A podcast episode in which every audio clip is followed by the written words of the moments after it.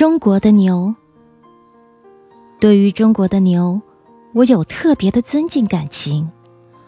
留给我印象最深的，要算一回在田垄上的相遇。一群朋友郊游，我领头在狭窄的阡陌上走，怎料迎面来了几只耕牛，狭道容不下人和牛，终有一方要让路。他们还没有走近，我们已经预计斗不过畜生，恐怕难免踩到稻田泥石里，弄得鞋袜又泥又湿了。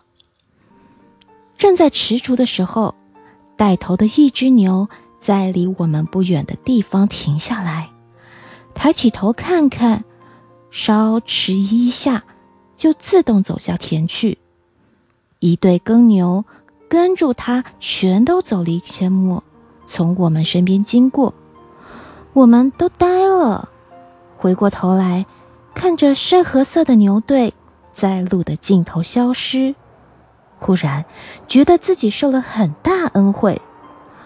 中国的牛永远沉默地为人类做着沉重的工作，在大地上，在晨光或烈日下，它。拖着沉重的犁，低头一步又一步，拖出了身后一列又一列松土，好让人们下种。等到黄地，等到满地金黄或农闲的时候，他可能还得担当搬运负重的工作，或终日绕着石磨朝同一方向走，走不继承的路。在他沉默劳动中。人便得以得到应得的收成。